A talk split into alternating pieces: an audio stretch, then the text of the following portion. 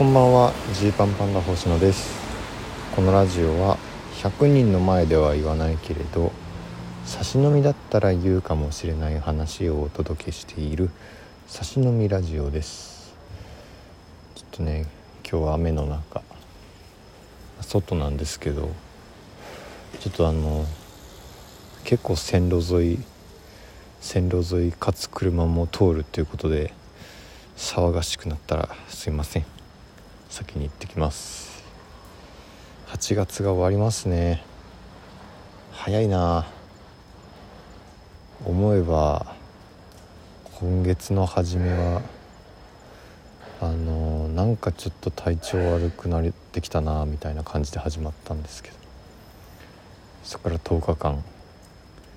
家から出られなくなりようやく家から出られるぞとなって、えー、キングオブコント準々決勝で敗退しゲラネクストが始まりという1ヶ月ですね。非常に分かりやすい月になりました。うん。でまああさって9月1日から準決勝ですね。キングオブコントは。まあなんだろうな。こう今までは結構たちがこう芸歴1年目からね準々決勝で敗退をし続けているんですけど6年連続準々決勝敗退という相当長らく連続して敗退してるんですけど、まあ、そんな中でね、まあ、悔しいですよめちゃくちゃ悔しいけどまあ割と険しいもんだったんですね。その基本的には多くの人がここで、えー、まあ落ちるというかまあ割合的にはそうなんですけど。でもやっぱ割と、まあ、今年特にそうですけど結構周りもこうなんだろうその近い人も先輩だからまあまあみたいな感じじゃなく同期ぐらいの人も結構通るようになってるっていうことで、まあ、これがそのやっぱライブでね一緒になったりするたびにわーっとこう思いますね。なんか改めて。落ちたなっていうことをこうすごくはっきり、えー、こう認識する感じに なってます。キングオブコントで全てが決まるみたいな感じに思わないようにしようと。もう1年ぐらい通してずっと行ってきているのに。でもなおねなおそれでそう思っていてもこれくらい心が引っ張られるというのがねもう賞レースの恐ろしさですよ。でまああの準決勝ですね。9月1日2日のうちちょっとこの1日についてはねちょ見に行こうと思ってるんですよ。うん。普通にね、えー、チケットを、えー、一般発売の日に朝ね取ろうとしまして。まあキングオブコント準々決勝とかってなかなか取れないって聞くけどどうかなと思ってたら、まあ、僕が、えー、サイトを見た時には1階席も2階席も普通に買えるっていう丸になってました。まあ去年までと比べてね3倍ぐらいの広さになってるんで、まあ、そりゃある程度取りやすくなってるだろうっていうのもあると思うんですけどまあ、キングオブコント準決勝ね、まあ、大学生の時は多分毎年見てたかな。毎年立ち見席で立ち見席をこう当日買いに当日券でね並んで買いに行って、えー、劇場の一番奥のまあ2階の本当に立ってみるね廊下みたいなところで見てめちゃめちゃ笑って帰ってきてたという思い出がいまあ、未だにめちゃくちゃ覚えてるんですけど。プロになってからは準決勝多分ほぼ見てないかな。まあ、仕事の都合とかもねあるので、9月2日は多分ちょっとスケジュール的に行けないんですけど、まあ、1日は全然時間ありそうなんでちょっともともとスケジュール空けてたしね、えー、チケット取れたんでよし見るぞという感じです。どんな感じなんですかね？1800席ぐらいの会場って。しかもそれが賞レースの準決勝って。なんか過去最大規模のね最大規模っていうか多分最大賞レースの準決勝史上は最大なんじゃないかな。あの m 1の敗者復活を大井競馬場とかでやっていた時がありますけど。まああの競馬場まあ競馬場はもっと入ったのかな。まあでもそんな感じの空気になるのかなとか。まあ屋外と室内の違いは絶対あるだろうけど。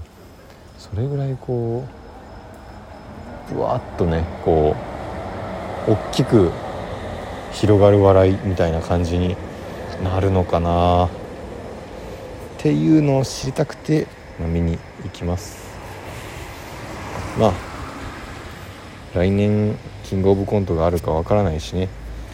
まああったとして来年もまたこの1800キャパのところでやるのかっていうのはまた全然わからないんですけどまあ今までね、えー、見てた準決勝の会場とはきっといろいろ空気が違うんだろうなということでこう実験を見に行くような感じですね。貴重な実験なので立ち会っときたいという感じですねはいいやーなんかほんとまだ2週間も経ってないのかっていう感じですね。こう志望校に落ちたりするとこういう感覚になるのかな。まあそれで言ったらもう僕ら6浪ぐらいしちゃって56浪6浪か。6浪目に入っちゃうわけですけど。1年目が現役生と捉えてねそこで、えー、準決勝行けずって考えたらそこからこの準々決勝あ、まあ、準決勝浪人が始まっていますけど、まあ、やっぱ今年はなんかこう自分の中でも自分たちの中でもこう感覚がちょっと違ったんだろうなみたいなことで、えー、よりまあ悔しいというかなんかそのうわ落ちたんだっていう感じがしてるっていうとこですね。うん。やっぱりこれがなかなかちゃんと消えないちゃんと消えないですね。悔しさとして。早く早くそのステージに行きたいと思ってしまいますけれど。思ってしまいますけれど。まあでも自分たちの形は崩したくないなと思いますんで、うん、頑張ろう。またね。1年間ぐらい楽しくやりたいですね。でなんか本当ゲラネクストこれまあなんか周りの人もちょこちょこ聞いてくれててね、えー、嬉しいなと思うんですけど、まあ、昨日3回目4回目撮り終えて。でまああとまだ3回分公開されていない状態になってるわけなんですけど。すごいね。自分たちとしてもね記憶がふわふわしてます。どのどの回で何を喋ったんだっけみたいなのが。めっちゃふわふわしてて、まあ、でもコーナーがすごくいただいたメールが面白かったっていうのはねめっちゃ覚えてますね。一人じゃないようなコーナー、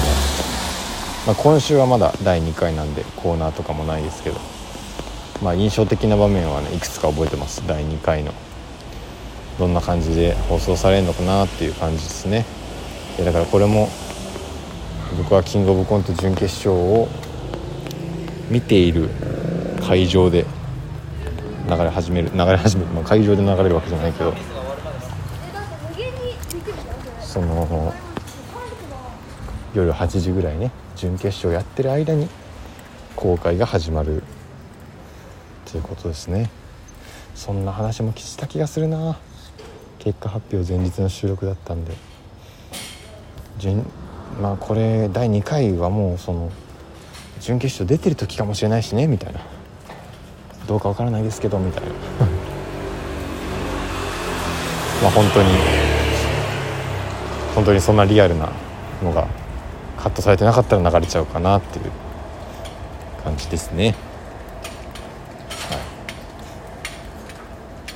まあこのラジオトークはその一個のまあなんだろう。まあ日々のね日記みたいなところもあるんで本当に大した話をしていない日々の日記みたいなところがあるんでこう将来聞き返した時にねうわこの準決勝行けずこうこうなってる時あったわって思えるといいですね。うん、明日も明日はえー、午前中に収録に行って午後に養成女性のネタ見せの授業を担当させてもらうことになったんでそれを行って